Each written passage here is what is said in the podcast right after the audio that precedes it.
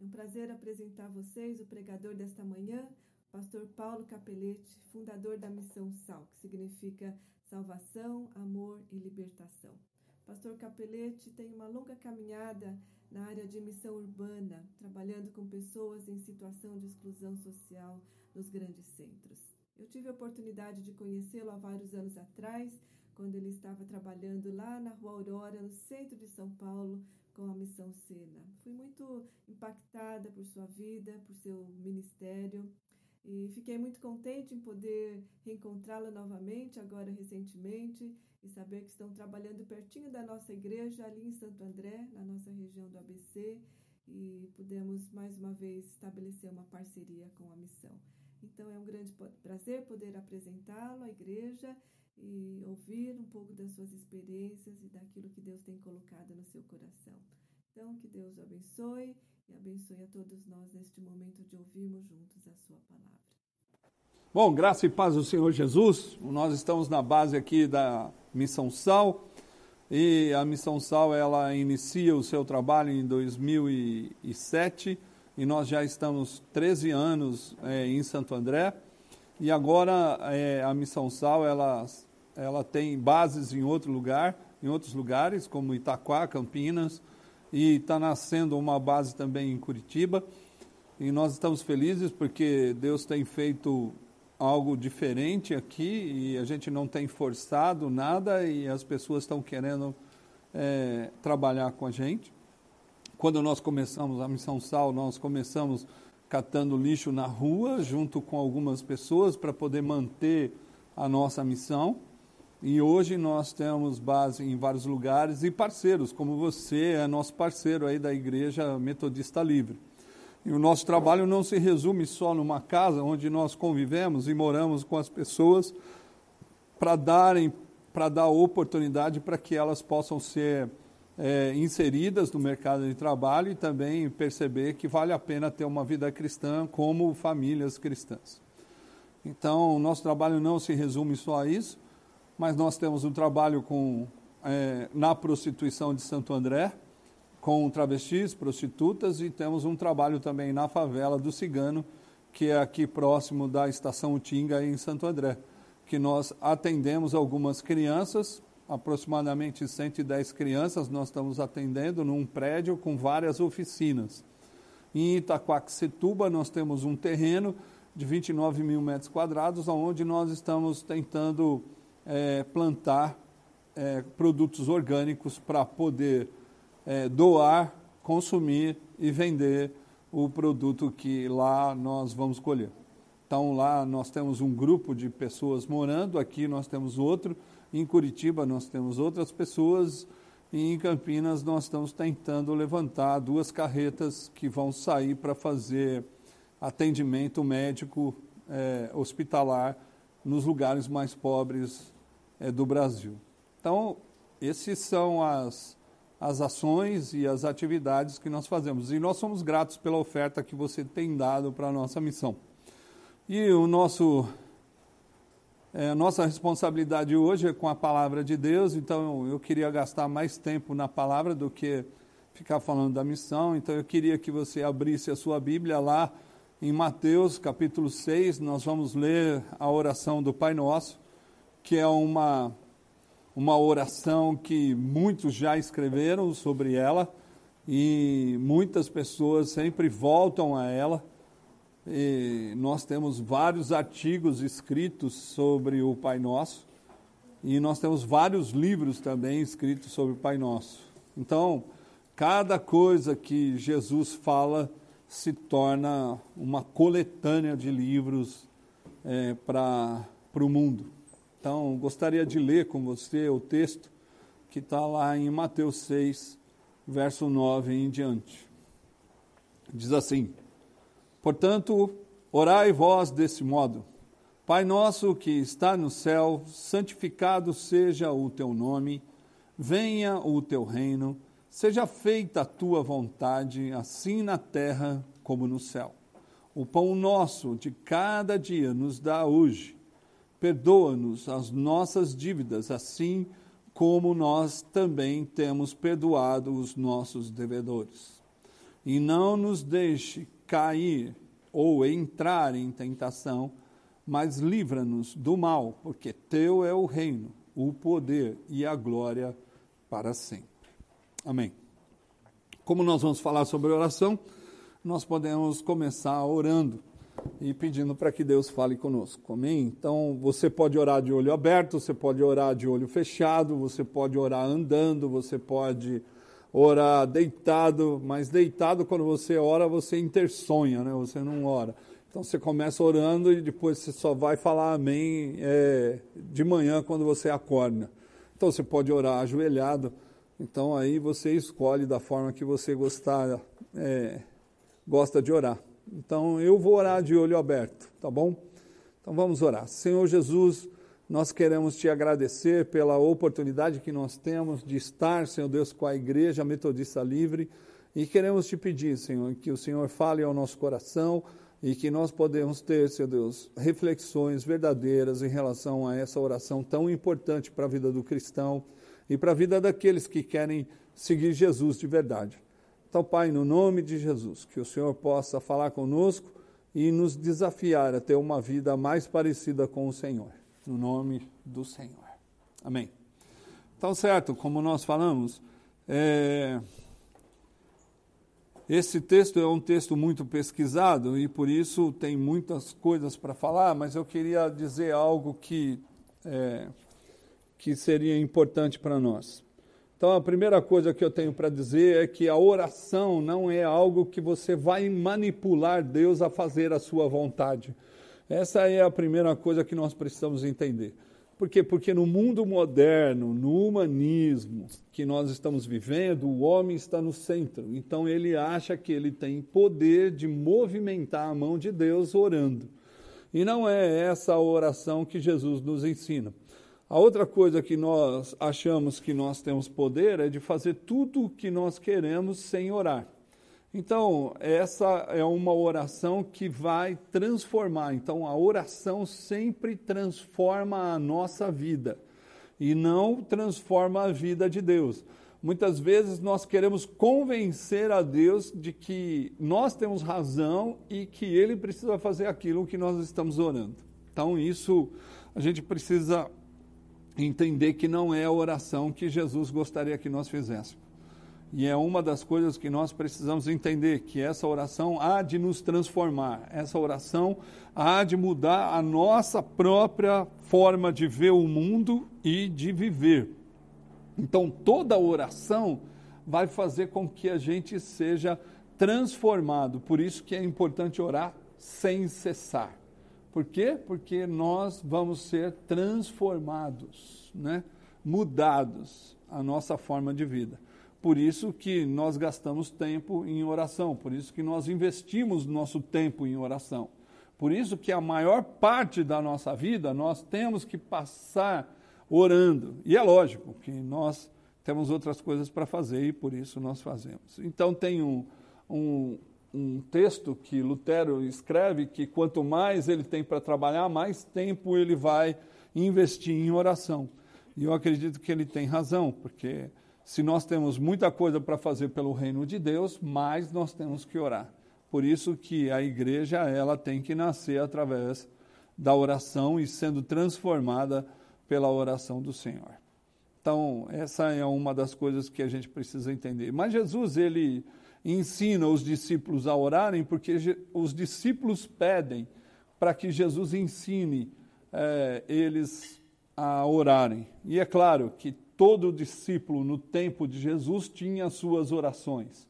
Então, cada discípulo de outros mestres, quando oravam, as pessoas já sabiam qual era o mestre que estava sendo, é, que estava ensinando essa pessoa. Então, por isso que os discípulos é, gostariam de ter as suas orações. Então, é uma das coisas que nós precisamos entender. A oração nos identifica com quem nós estamos aprendendo a viver. Então, esse é a condição da oração. Então, quando nós oramos, nós identificamos que nós estamos seguindo alguém. Então, é a identidade que temos. A oração traz uma identidade para nós. E isso é importante. Por isso que os discípulos pedem para que Jesus possa ensiná-los a orar. E uma das coisas que ele diz nessa oração é Pai Nosso. Então, não é só o teu Pai, né? Jesus ele permite ou ele abre as portas para que Deus possa ser o Pai da humanidade ou daqueles que querem seguir Jesus, como João diz. Todo aquele que nele crê, Deus deu o poder de se tornar filho de Deus. Então, por isso, nós temos um Pai, nosso Pai. Então, Jesus ele abre a porta para dizer que Deus é o nosso Pai. Isso, na, no tempo de Jesus, era uma aberração porque como que Deus pode ser pai? Então, alguns profetas disseram que Deus é pai, mas nessa forma é, é única de Jesus, porque Jesus ele tá, não está falando nosso pai só, ele está falando nosso paizinho, é uma forma é, carinhosa de se dedicar a Deus. Mas, ao mesmo tempo, eu quero dizer que com essa abertura nós fazemos parte da comunidade é, do Pai Celeste, nosso Pai. Então, Deus abre as portas. Antigamente, para se falar com Deus, você teria que ter todos os ritos necessários para poder falar com Deus. Uma nação esperaria uma vez no ano para poder ver o sumo sacerdote entrando na presença de Deus. E hoje você pode entrar na presença de Deus a qualquer momento, em qualquer lugar. Então não existe um rito para você falar com Deus. Antigamente existia o rito de matar o cordeiro, de se reunir uma vez por ano para poder ver Deus perdoando a nação. Então, é, com Jesus, Jesus abre a porta para que a gente possa orar a hora que a gente quiser. Então, em Hebreus, a Bíblia diz que pelo sangue de Jesus nós temos toda a autoridade para entrar nos santos dos santos a qualquer momento. Mas ali parece que é um lugar que a gente não quer muito estar, né? Porque a gente pode estar na frente da televisão, na frente do jogo, na frente de um, uma Netflix com vários seriados de 1.500 sessões que a gente vai assistir o dia inteiro, 50 sessões, mas quando nós entramos na presença de Deus, parece que tudo muda, dá um sono lascado, a gente não consegue ficar muito tempo em oração e, e aí a gente acha que a gente pode administrar o tempo de todas as formas. Mas uma das coisas que a gente precisa é se dedicar na presença de Deus e perceber que Ele é nosso Pai. Muitas pessoas elas têm dificuldade é, de se relacionar porque não tiveram pai. Muitas pessoas é, tiveram genitores e não pai, então eles têm dificuldade. Então, diante desses discípulos que foram abandonados como os pescadores, como os publicanos, como os zelotes, que foram é, abandonados de verdade pela família, Jesus ele diz: você pode ter um pai. E esse pai é melhor do que qualquer outro pai. Ele é o nosso pai. Então, quando você vai orar, você não pode orar, o Pai é meu, é o Pai é nosso. Então, muitas orações que nós fazemos são orações para que a gente possa ver Deus como o meu Pai. Mas Ele não é só o meu Pai, Ele é o nosso Pai. Então, quando a gente ora é, por um filho passar no vestibular, a gente está é, falando sempre para Deus: Deus, elimina toda e qualquer concorrência que exista no vestibular para o meu filho entrar na escola pública. Então, eu não estou pensando que Deus é pai de outros que estão estudando, eu estou pensando só em mim. Quando uma pessoa ela está grávida e outros dizem é, da seguinte forma, bom, é, quem sabe ainda não vai é, vingar esse feto, ele pode morrer e tudo mais. A gente não está é, orando inverso ao que Deus de verdade quer. Então a gente sempre tem orações para o nosso benefício, porque essa é a época da, do antropocentrismo, ou seja, o homem no centro. E quando o homem está no centro, ele pede tudo para Deus em relação à sua própria vontade. E isso está errado. Por quê? Porque o pai ele é nosso. E por ele ser pai, ele sabe o que é melhor para nós. Então, a melhor forma de nós entendermos é que o pai, ele é presente. Por isso que ele é nosso. Eu não preciso ficar com a minha autoestima lá embaixo, porque eu não tive pai, porque eu não fiz as minhas coisas. Porque... Não, você tem um pai. E o pai é do céu. Ele se importa com todas as formas da sua vida, ele se importa com é, a inteireza do seu ser, ele se importa com tudo que acontece com a sua vida. Por isso, você pode entrar na presença de Deus e se declarar que você é filho dele e ele é Pai nosso. Então, essa é a primeira ideia que Jesus passa sobre Pai. E ele não é um pai ausente, ele é um pai presente. Ele é um pai que se importa com cada detalhe da sua vida. Então, é, Jesus, ele fala que esse pai, ele é um pai querido, não é um pai que está olhando com é, fogo, ou então com uma lupa queimando você, como a gente sempre brincou, não sei quantos já brincaram disso, de pegar uma lente e queimar a formiguinha que está dentro do formigueiro. Deus não faz dessa forma, porque Ele é Pai, não é? Então é dessa forma que nós temos que ver.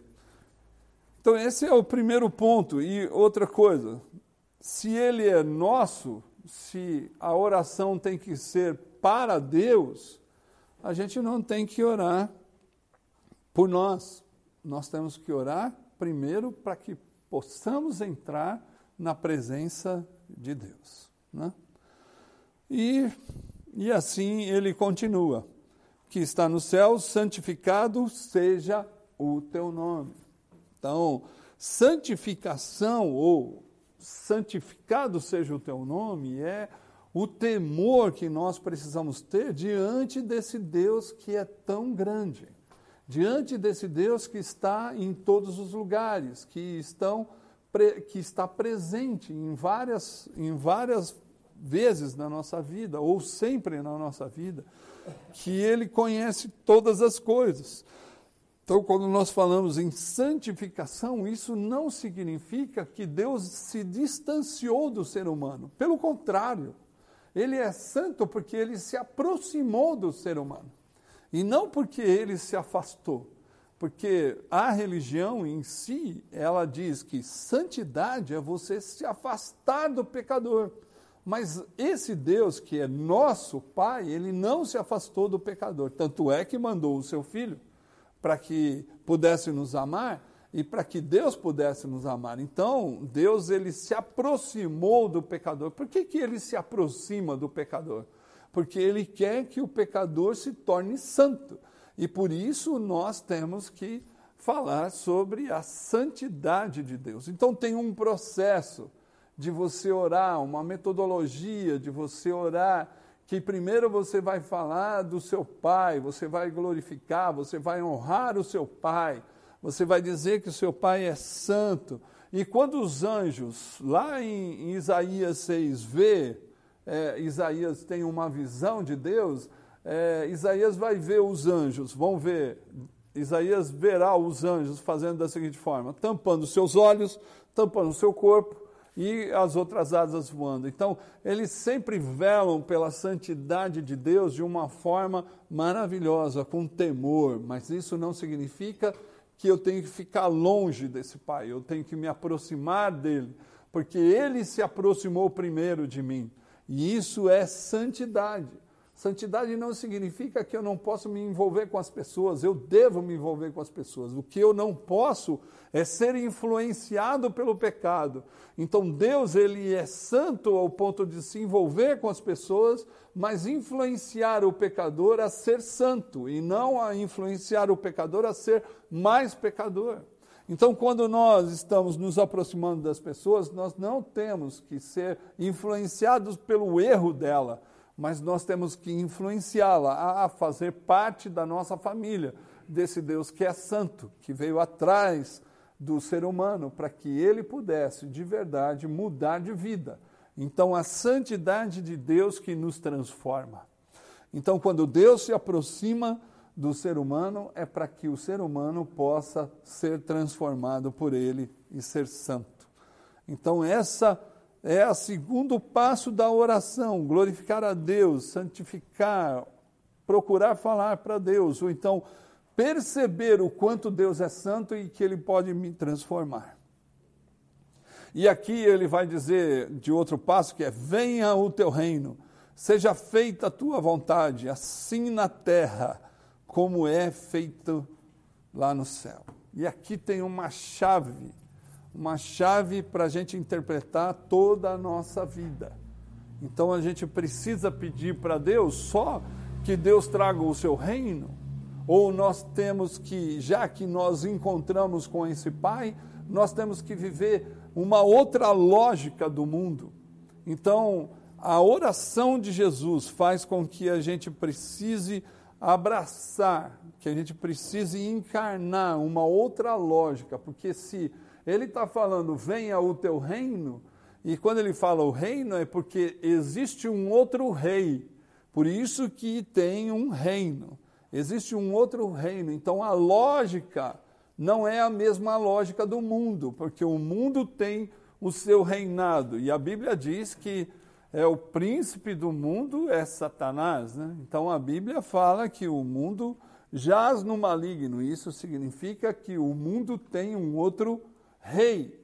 E nós estamos vivendo um outro reinado, que é o reinado de Deus. Então, a Bíblia fala sobre venha o teu reino. Quem encontra com Deus, quem encontra com Jesus, quem se prostra a orar, precisa saber que ele precisa viver uma outra lógica, não é essa lógica que o mundo está impondo em nós, mas é uma outra lógica que o rei Deus ele traz. Então, a gente precisa viver uma outra lógica. E por isso ele vai falar seja feita a tua vontade, aqui na terra como é feito lá no céu. E aí nasce uma pergunta, porque essa é a chave, né? Quando nós estamos orando. E nós estamos orando, quando nós estamos orando na lógica do reino de Deus, nós temos que orar é, perguntando para nós mesmos: a nossa vida tem produzido vida ou tem produzido morte? Porque se tem produzido morte, nós temos que parar, porque lá no céu não tem morte. Lá no céu tem morte? Não, então aqui também não pode ter. Né? Lá no céu ah, é, existe fome? Não, não existe fome, então aqui também não pode ter. É, lá no céu existe é, falta de água? Não, lá no céu não existe falta de água, então aqui também não. Então, todas as fontes hídricas para que o ser humano possa viver está à disposição do ser humano. Então, é uma outra lógica que nós precisamos viver. Se é, lá no céu não tem fome, aqui também não pode ter. Então, é algo que a gente precisa entender que quando nós oramos, nós temos que perguntar: as minhas vontades estão sendo é, feitas porque se a minha vontade está sendo feita, a vontade de Deus não está. Então o que eu tenho que fazer? Eu tenho que mudar. A minha oração tem que ser: Senhor, faça a sua vontade na minha vida. Na minha vida. A gente precisa, é, de verdade, pedir para Deus que a vontade dele seja feita aqui na terra. E quem mora aqui somos nós. Então nós temos que também participar dessa mudança. Então a primeira mudança vai ser na minha vida para que depois eu possa produzir vida para o outro. Então essa é a vontade de Deus. A vontade de Deus em primeiro lugar, porque a gente sempre, nós sempre estamos orando assim: Senhor, faça a minha vontade. O terceiro passo é faça a minha vontade. O quarto passo é faça a minha vontade. Essa é a oração que nós fazemos sempre. Nós sempre estamos pedindo por nós mesmos. Nós não estamos pedindo por mais ninguém. E aqui a Bíblia fala: não, a gente tem que orar para que Deus faça a sua vontade. Mas, em primeiro lugar, precisa fazer a vontade dele na minha vida. Eu preciso aceitar que a vontade de Deus é a melhor coisa que possa acontecer na minha vida. Então, nós temos que mudar essa forma sempre de pedir. E é sempre para mim, eu, eu, eu, por isso que o mundo está desse jeito, porque nós não sabemos orar. Então é algo que a gente precisa aprender a orar. Então, para aprender a orar, você aqui agora está sabendo que, primeiro, você precisa entender que Deus não é só seu. Deus, ele se popularizou através de Jesus. Ele quer estar em todas as pessoas e quer ser pai de todas as pessoas. A segunda coisa que você precisa entender é que Deus, ele é santo e por ser santo ele quer se envolver para que a santidade dele possa ir para todos os lugares, né? Não importa aonde é. E isso tem um sinal de que Deus não está se importando com classe social, não está se importando com é, a cor da pele, Deus não está se importando com essas coisas, porque Ele quer todos, não importa o tamanho, não importa é, o que a pessoa tem, ou não importa quem ele é. Deus está em todos os lugares e quer ser Pai de todos. Então a santidade faz com que Deus traga as pessoas. Outra coisa que nós precisamos entender é que o reino de Deus, ele precisa é, ser obediente. Então nós precisamos obedecer a Deus, porque Deus sabe o que é melhor para nós. E quando nós falamos venha o teu reino, isso faz com que nós sejamos confrontados com aquilo que nós pedimos para nós mesmos. Porque a nossa oração sempre é para Deus satisfazer as nossas vontades. E não é isso que Deus está falando, não é isso que Jesus está ensinando. Jesus está ensinando para que Deus faça a vontade dele. Então parece que aqui a gente está falando, que Deus, Jesus está falando, ó oh, Deus, você pode fazer o que o Senhor quiser aqui, está tudo certo, eu vou obedecer. Então a oração do discípulo e se a gente for olhar, parece que Jesus está falando assim: ó, vamos falar para Deus que ele tem a permissão de viver na terra. Não é isso. Não é isso. É abrir mão do meu egoísmo, abrir mão da minha vontade, abrir mão daquilo que eu quero em prol do reino de Deus. Então, a transformação não é de Deus para mim, a transformação é eu perceber que eu estou em outro reino e eu preciso vir para o reino de Deus. Então, o mundo sempre nos leva para um outro reino. E a nossa oração tem que ser diária, porque nós sempre estamos escapando desse reino chamado Reino de Deus. E parece que Reino de Deus é algo ruim, porque a gente vive é, nesse mundo e acha que o mundo é melhor do que o Reino de Deus. Agora, para fazer a vontade de Deus, isso é difícil. Porque aí Deus vai, Jesus vai falar as outras coisas que precisam acontecer. O pão nosso de cada dia nos dá hoje. Então, por que, que é difícil? Porque quando nós oramos o pão nosso de cada dia, a gente precisa entender que tem pessoas que não têm pão. E aí, se a gente não entende que tem outras pessoas que não têm pão e que a gente precisa dividir, se o pão é nosso, o salário também não é só meu, o salário é nosso. Se uma coisa que eu comprei com o meu sacrifício, que muitos dizem assim, e por isso é meu, e eu mereço, já está errado.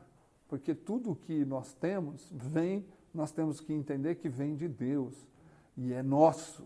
Né?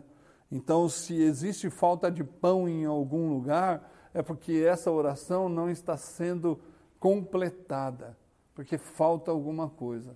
Então, a falta de pão denuncia o acúmulo de muitos, ou o acúmulo de poucos. E por isso nós vivemos essa, essa dificuldade hoje.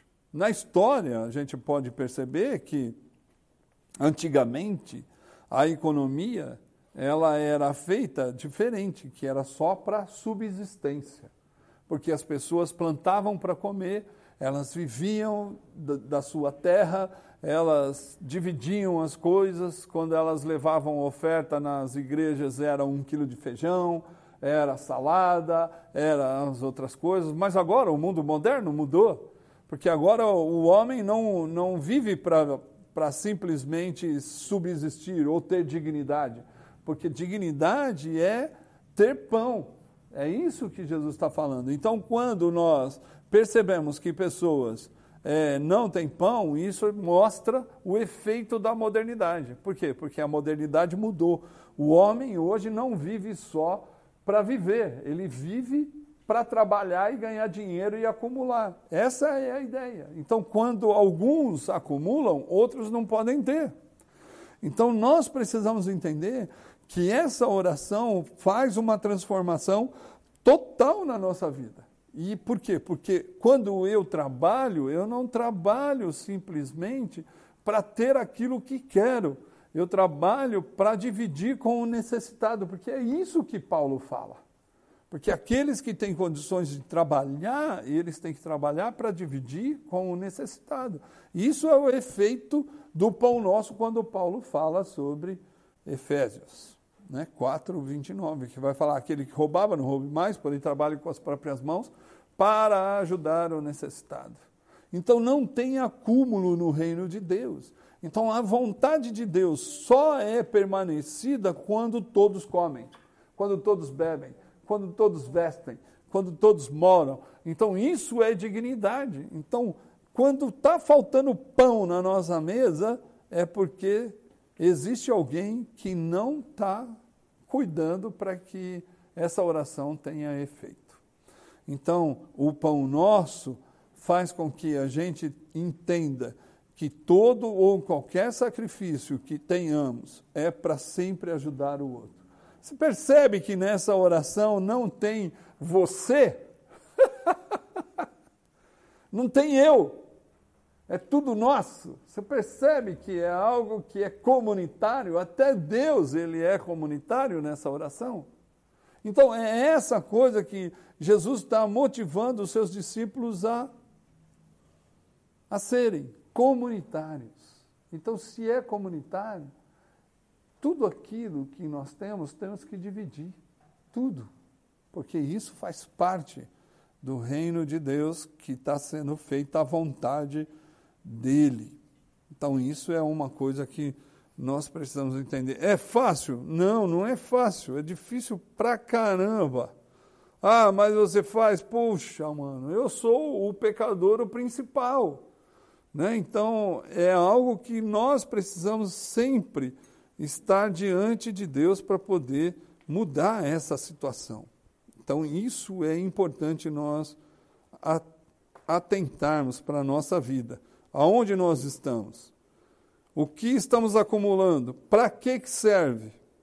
A Bíblia parece que mostra lá em Êxodo que o acúmulo serve só para apodrecer. Porque assim como Deus mandou o maná do céu e falou: oh, vocês têm direito a uma cuia, a um gomer só por dia. Né? Então teve pessoas que pegou mais do que uma cuia e no outro dia estava podre. Então o acúmulo serve para podridão e não para benefício. E hoje, na modernidade, o acúmulo serve para falar que você é alguém, porque se você tem dinheiro, porque você acumulou, porque você enriqueceu, você é alguém, você é vitorioso, você tem tudo, você pode fazer o que você quiser, porque você tem dinheiro.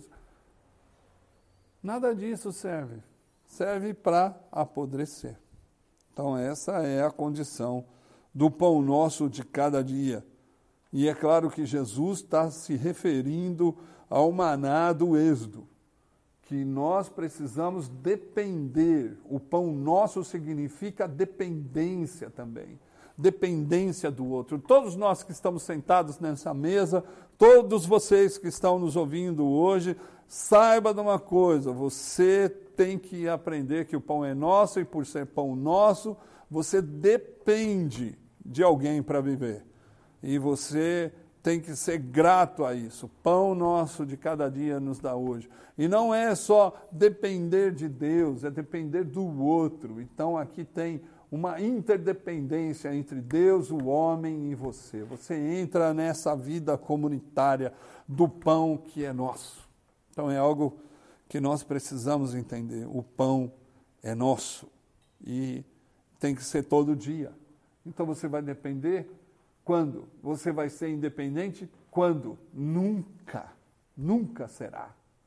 E todos nós lutamos pela autossuficiência.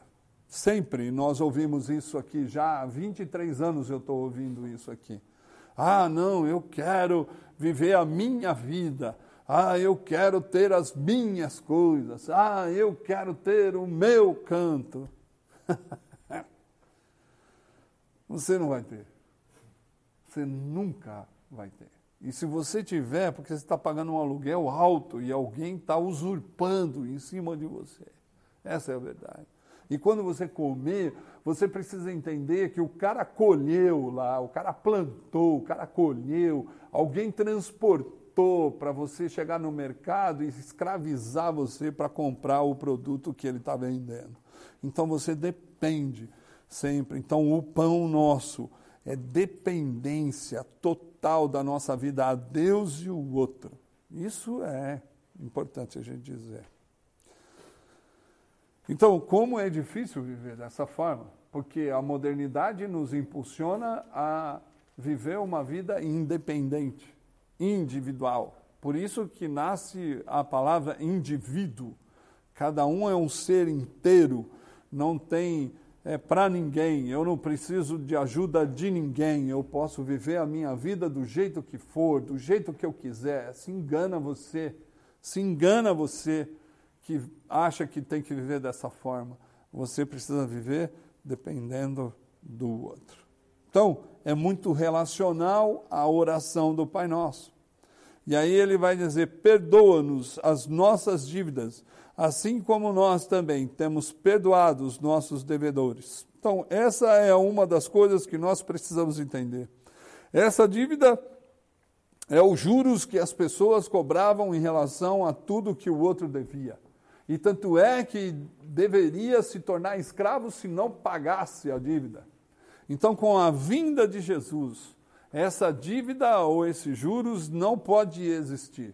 Então aí a gente vê os bancos vivendo dessa forma, nós vemos os bancos vivendo de juros do outro que se deve, nós vemos as pessoas cobrando juros, como aqui na nossa, no nosso trabalho a gente vê é, os cafetões cobrando muitos juros daqueles rapazes ou daquelas mulheres que pedem emprestado dinheiro para se modificar.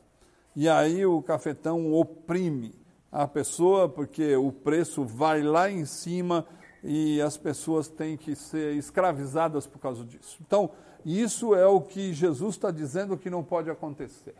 Né? Isso é algo que a gente não pode ter. E aí a gente percebe também na economia mundial, por isso que tem dívidas externas, por isso que tem é, bancos crescendo, porque porque eles vivem de usurpar a vida do outro. Isso significa cobrar juros altos de um preço que você nunca vai conseguir pagar. E quem entra nisso vai dever o resto da vida. E Jesus está dizendo: olha, você tem que perdoar. É essa coisa, né? Essa dívida. Então é algo que a gente precisa entender aqui. E como é difícil a gente viver dessa forma, né? Como é difícil a gente viver dessa forma. E aí assim, a Bíblia vai dizer também e não nos deixe cair em tentação, mas livra-nos do mal. O que ele está falando que é o mal aqui? O mal é não dividir. A tentação é você acumular. A tentação é você cobrar juros. A tentação é você querer sobressair ao outro. A tentação é isso. O mal é dessa forma, mas o mal é gostoso. O mal não é ruim, né? Como todo mundo vê. O mal não é ruim. Se você cobrar juros de alguém, você com certeza é, vai se sair é, bem, porque você vai ter mais dinheiro, então você se anima a isso, é muito legal. Né? Você não dividir e acumular é a melhor coisa que pode acontecer. Então, por que, que Jesus está falando para nos livrar do mal, nos livrar da tentação? Não deixe cair em tentação. E porque isso é o poder de Deus. quando Deus nos transforma, nós não caímos nessa tentação de não dividir e de não cobrar juros dos outros. Então, e a gente vive numa dinâmica totalmente diferente. Então, quando Jesus fala sobre livra-nos do mal, é porque nós não temos capacidade única de sair da tentação. Quem está em tentação não tem capacidade sozinho de sair dela. Precisa de ajuda. Então, até nisso você precisa de ajuda. Porque você é sempre laçado, engodado a fazer o que o mundo quer. E pensa bem o que você fala na mesa aqui, pensa bem no que você diz sempre. Ah, mas está todo mundo fazendo. Ah, mas você faz para todo mundo. É sempre assim. Então, as nossas afirmações sempre assim, ah, todo mundo está fazendo, então é certo. Eu vou fazer também. Eu vou cobrar também. Mas não é isso. A tentação, nós não conseguimos sair só, dependemos para sair da tentação. E é isso que Jesus ensina os seus discípulos a orarem. A orar dessa forma: Deus, nos livra da tentação de não dividir, nos livra da tentação em não exceder nos juros, nos livra da tentação em acumular, nos livra da tentação em querer viver sozinho, nos livra da tentação em não depender dos outros. Essa é a tentação do homem sempre. Porque é dessa forma que a serpente falou com a mulher: se você comer da banana, do fruto do conhecimento do bem e do mal, você vai ser igual a Deus. Isso significa? que você não vai precisar de ninguém para viver. Você não vai precisar de ninguém. Você vai estar sempre sozinho. Então, se você quer ser seguidor de Jesus, se identificar com uma oração igual a essa, é isso que você deve fazer. Se você quer ser seguidor de Jesus, a oração que te identifica é essa: que o Pai é nosso, que Ele é santo, que nós dividamos os nossos pães, que nós não cobramos os juros excessivos e que nós sempre vamos depender de alguém para nos livrar da tentação. Então, Deus quer que você, de verdade, entenda que você é comunitário, você não é independente e nunca será. Então, vale a pena viver dessa forma. Então, a oração de Jesus também é uma forma de vida que nós precisamos encarnar, trazer para dentro de nós e podemos viver diferentemente dessa sociedade que é consumista, que acumula, que acha que é independente. Então, esse é o reino de Deus. É uma outra lógica de viver. E é isso que nós temos que lutar para sempre sair da lógica do mundo e viver a lógica do reino de Deus. Amém, irmãos? É isso aí. E bom dia para você. Deus te abençoe aí. E se você quiser nos ajudar em alguma coisa, você pode entrar no nosso site, tem todas as informações lá, www.missãosal.org.br. Beijão e continue nos ajudando para que a gente possa ajudar o outro. Beijo, tchau.